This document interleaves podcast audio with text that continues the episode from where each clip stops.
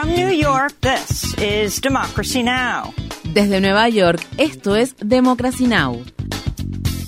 Democracy Now! es un noticiero internacional de radio y televisión que se transmite desde Estados Unidos a través de Internet en democracynow.org. Welcome to Democracy Now!, democracynow.org. Bienvenidos a Democracy Now! en español democracynow.org barra es.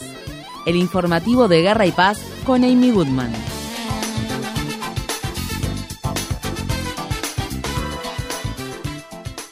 Dos líderes republicanos emergieron el miércoles como los principales candidatos para reemplazar a Kevin McCarthy como presidente de la Cámara de Representantes de Estados Unidos, un día después de que la ala republicana de extrema derecha lo destituyera y provocara la paralización de la actividad en la Cámara Baja. Uno de los candidatos es el congresista del estado de Ohio, Jim Jordan, presidente del Comité Judicial de la Cámara de Representantes y líder del bloque republicano ultraderechista denominado Bloque de la Libertad. Exmiembros del equipo de lucha libre de la Universidad Estatal de Ohio han acusado al congresista Jordan de no haber tomado ninguna medida cuando un médico del equipo abusó sexualmente de jóvenes en la década de 1990. El líder de la mayoría republicana en la Cámara de Representantes, el congresista del estado de Luisiana, Steve Scalise, también anunció su candidatura para suceder a McCarthy.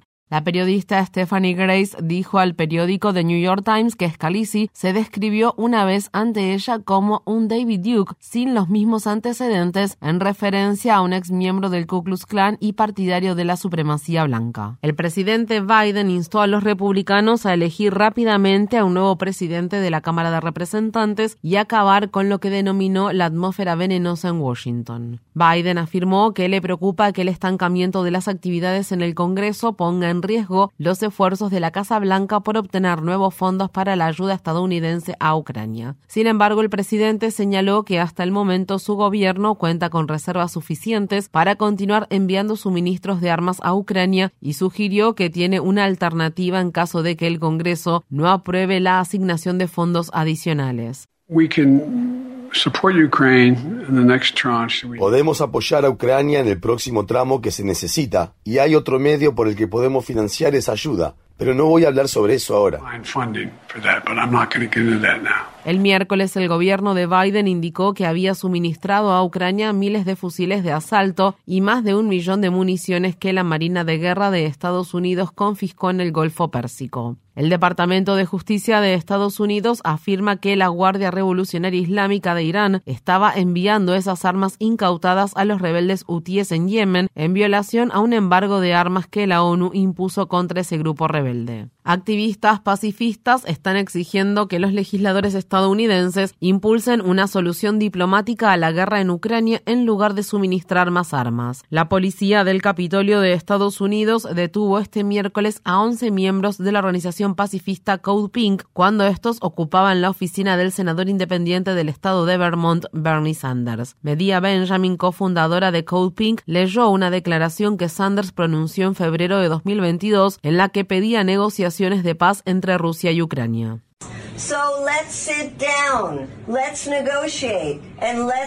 Sentémonos a negociar y busquemos una solución diplomática. Eso fue lo que dijo el Bernie bueno. Ese es el Bernie que queremos, no el otro Bernie que aprueba miles y miles de millones de dólares en armas y afirma que no se puede hablar con Putin. Y tenemos una respuesta de una sola palabra para Bernie cuando dice que no se puede hablar con Putin, porque nos la ha dicho a nosotros. Le respondemos, inténtenlo. Queremos ver cuál sería el resultado de una conversación de Biden con Putin.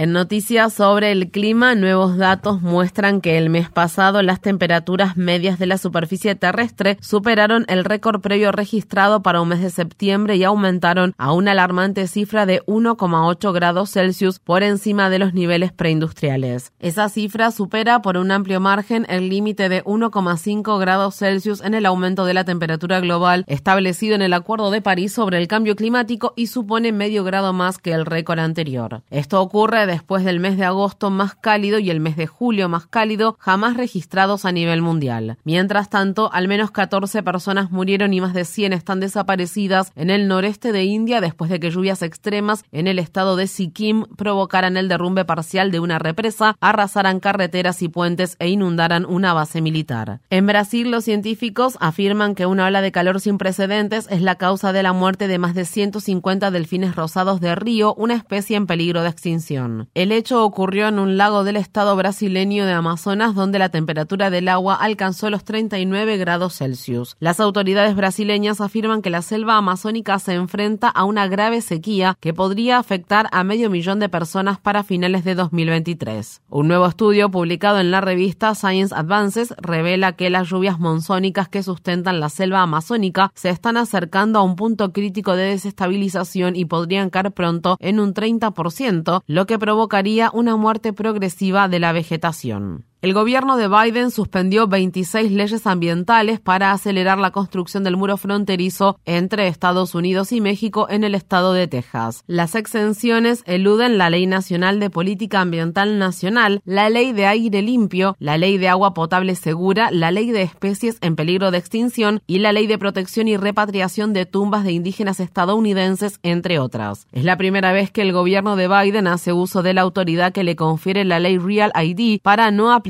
leyes ambientales. La organización ambientalista Centro para la Diversidad Biológica afirmó en un comunicado, cada hectárea de hábitat que queda en el valle del río Bravo es irreemplazable. No podemos darnos el lujo de perder más hectáreas en un inútil muro medieval que no hará nada para detener la inmigración o el tráfico de personas. Hay que detener la cínica decisión del presidente Biden de destruir un refugio de vida silvestre y esconder el hermoso río Bravo detrás de un grotesco muro fronterizo. En los territorios ocupados de Cisjordania, dos palestinos murieron y decenas más resultaron heridos a manos de las Fuerzas Armadas israelíes durante varias incursiones nocturnas. Más de 200 palestinos han muerto a manos de militares israelíes en lo que va de 2023, incluidos al menos 27 menores. Mientras tanto, colonos israelíes armados atacaron violentamente este domingo por la noche la granja de una familia palestino-estadounidense en la localidad de Deir Diwan, situada cerca de la ciudad de Ramallah. Los atacantes incendiaron la propiedad, pintaron con aerosol la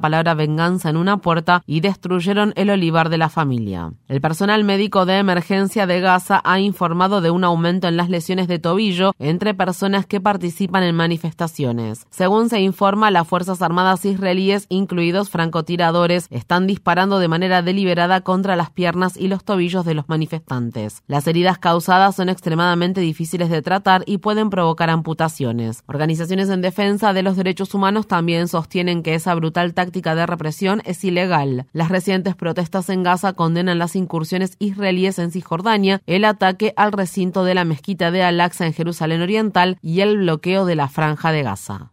En Egipto, opositores al presidente Abdel Fattah el-Sisi afirman que han enfrentado actos de violencia y otros obstáculos que les impiden inscribir a sus candidatos para las elecciones presidenciales que se celebrarán en diciembre en ese país. Según la ley egipcia, los candidatos tienen hasta el 14 de octubre para obtener al menos 25.000 firmas de sus seguidores. Sin embargo, decenas de personas han sido detenidas al intentar presentar sus firmas, mientras que otras han sufrido ataques por parte de grupos violentos bien organizados integrados por activistas a favor del gobierno. Estas fueron las palabras expresadas por Rania El Sheikh, quien afirma que su delegación fue atacada por un grupo de matones mientras intentaban recabar firmas.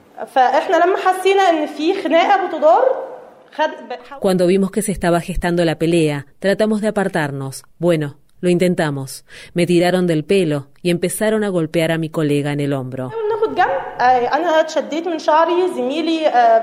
Ahmed Tantawi, un crítico acérrimo del presidente El Sisi y la figura más destacada de la oposición que intentaba competir contra él en las elecciones, suspendió temporalmente su campaña la semana pasada después de que la policía arrestara a decenas de sus partidarios. Mientras tanto, investigadores del laboratorio interdisciplinario Citizen Lab y de la firma consultora de Google Threat Analysis Group hallaron que el teléfono de Tantawi había sido hackeado por el software espía Predator y que las autoridades egipcias podrían estar detrás de ese hackeo. Mohamed Anwar al-Sadat, líder del Partido de Reforma y Desarrollo de Egipto y sobrino del expresidente egipcio, pidió al gobierno de El Sisi que brindara las garantías para la celebración de unas elecciones libres y justas. Si las elecciones no se celebran de la manera que todo el mundo espera que se haga, esto tendrá resultados realmente malos para la reputación y la credibilidad de este régimen e incluso para su futuro.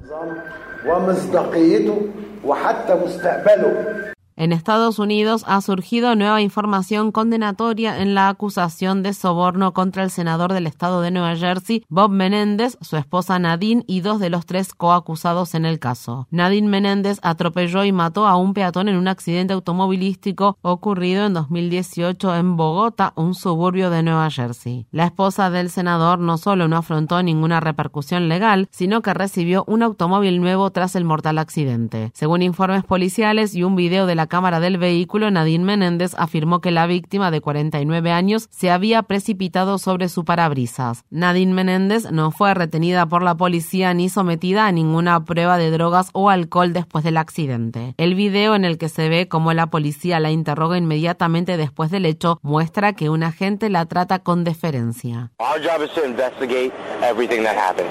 Nuestro trabajo consiste en investigar todo lo que ocurre. Eso es lo que intentamos hacer. Obviamente, cuanta más información... Um, no he hecho nada malo. No, no. No, no.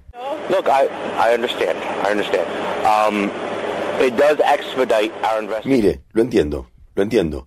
Si la gente nos puede ayudar, eso agiliza nuestra investigación, porque... Yo no estaba.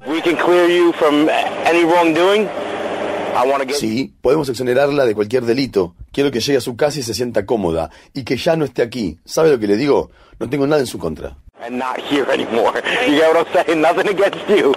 El fatal accidente tuvo lugar antes de que Nadine Menéndez se casara con el senador, pero mientras ambos mantenían una relación. Nadine Menéndez recibió un Mercedes-Benz nuevo valuado en 60 mil dólares cuatro meses después del accidente. Según los documentos judiciales de la acusación de soborno, los empresarios de Nueva Jersey, Wael Hanna y José Uribe, dos coacusados en el caso, fueron quienes le obsequiaron el automóvil a la esposa del senador. Los fiscales acusan al senador Menéndez de ofrecerse a presionar a la oficina del fiscal general de Nueva Jersey para que actuara con benevolencia en un caso relacionado con un socio de Uribe. Según la acusación, Wael Hanna, un ciudadano estadounidense de origen egipcio, trabajó para presentar a Menéndez a oficiales militares y de inteligencia egipcios con el propósito de establecer y solidificar un acuerdo corrupto. El senador Ben Cardin, quien reemplazó a Menéndez como presidente del Comité de Relaciones Exteriores del Senado, acaba de bloquear el envío de 235 millones de dólares en financiación militar estadounidense para Egipto. Un juez ha fijado la fecha del juicio para el 6 de mayo en el caso de soborno contra el matrimonio Menéndez, Hanna, Uribe y otro empresario involucrado, Fred Davis. El presidente de Estados Unidos, Joe Biden, aprobó otros 9 mil millones de dólares para un plan de condonación de préstamos estudiantiles que beneficiará a unos 125 mil prestatarios. Más de la mitad de ese monto se destinará a 53 mil personas que han trabajado en la administración pública durante al menos una década. El resto se dividirá para brindar ayuda a las personas inscritas en planes de pago basados en los ingresos y a prestatarios con discapacidades. Esta última medida para reducir la carga de las deudas estudiantiles se produce meses después de que la Corte Suprema de Estados Unidos bloqueara el plan propuesto por el presidente Biden para condonar hasta 20 mil dólares de los préstamos estudiantiles de decenas de millones de personas. A pesar del fallo del alto tribunal, conformado mayoritariamente por jueces conservadores, el gobierno gobierno de Biden ha logrado otorgar 127 mil millones de dólares en asistencia a más de 3,5 millones de prestatarios. Activistas han instado a Biden a cancelar todas las deudas estudiantiles restantes. Los pagos de los préstamos estudiantiles federales se reanudaron el 1 de octubre tras una pausa de más de tres años que se inició durante la pandemia. Infórmate bien visita nuestra página web democracynow.org/es. Síguenos por las redes sociales de Facebook, Twitter, YouTube y SoundCloud por Democracy Now! es.